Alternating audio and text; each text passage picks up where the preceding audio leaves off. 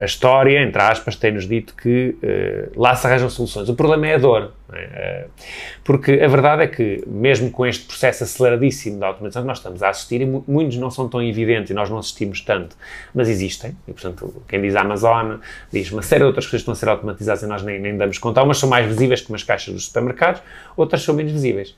Um, a banca, há uma, alguma comparação o que é a banca hoje do que era a banca há 10 anos atrás ou 20 não tem nada, rigorosamente nada a ver. Um, e, portanto, há um processo, mas o desemprego não tem aumentado a nível global. Ou seja, vão-se encontrando outras soluções. A questão de fundo, e também não é por acaso, depois temos os populismos, etc., é que existe uma enorme quantidade de gente que fica completamente desenquadrada. Porque aquela pessoa que tinha o trabalho, os celos, os blue collars, né? agora usando outros não em inglês, também faz parte, né? tinha que dizer três, já está no segundo. Portanto, os, os, os, os, os operários e outro tipo de funções que de repente, ok, aquilo foi automatizado e eu vou fazer o quê agora? Tenho 50 anos, fui operário até agora, ou fui mineiro, ou fui não sei o quê Uh, por exemplo, há, uma mina na Austrália que é toda ela, toda ela automática, não tem uma pessoa. Há uma pessoa em Sydney que vê o computador e tem câmaras que vê a máquina a tirar aquilo. É melhor, porque de facto nós sabemos que a vida do mineiro não é brilhante. É? E portanto é preferível que exista uma máquina que faça isso com os químicos todos, leva a máquina com os químicos e a pessoa está a mil quilómetros a assistir e portanto aquilo está para lá a poluir, enfim, mas não está a matar pessoas, que é o que muitas nas minas acontecia quase. Ou acontecia mesmo. Portanto, isso é bom.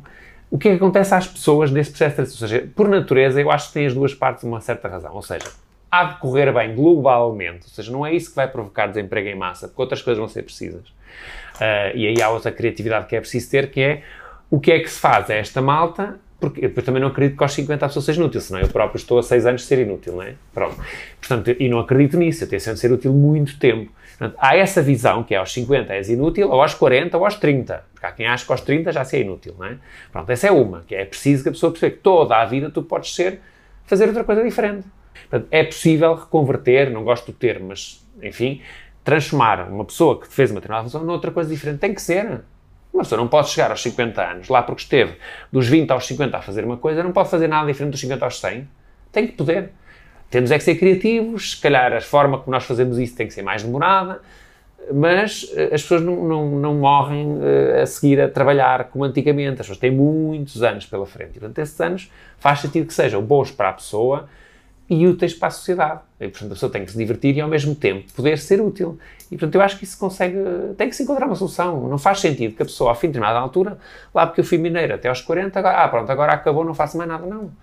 A pessoa até pode resistir. É normal. Isso é perfeitamente compreensível. Mas a sociedade em si tem que também ajudar a que as pessoas façam coisas diferentes. A automatização vai deixar muita gente sem pé, mas a sociedade tem que encontrar soluções para isso porque existem soluções. Só que há pessoas que precisam de um empurrão e precisam de, de, sair daquela sua forma, e eu não estou a criticar, porque é assim, também se, uh, é um bocado como aquele resistente do, do 25 de Abril, que foi torturado pela PIDE, foi não sei o que, com o 25 de Abril, ainda hoje acha que o século XIX era a melhor coisa que havia no mundo. Ah, ele foi torturado e há coisas que a tortura faz que eu felizmente não sei. Portanto, eu sou completamente compreensivo. É, aquilo aconteceu-lhe, portanto, aquilo marcou a sua forma de ser, eu não vou, eh, eu não vou mudar, eu vou ser assim. Mas há coisas que se podem mudar. Essas pessoas também, de repente, tiveram netos e jogam no tablet com elas. E continuam a acreditar que no século XIX é que era, mas mudaram alguma coisa porque apareceram netos. Ou seja, o ser humano vai se conseguir uh, adaptar, mas precisa de empurrão. Não podemos deixar.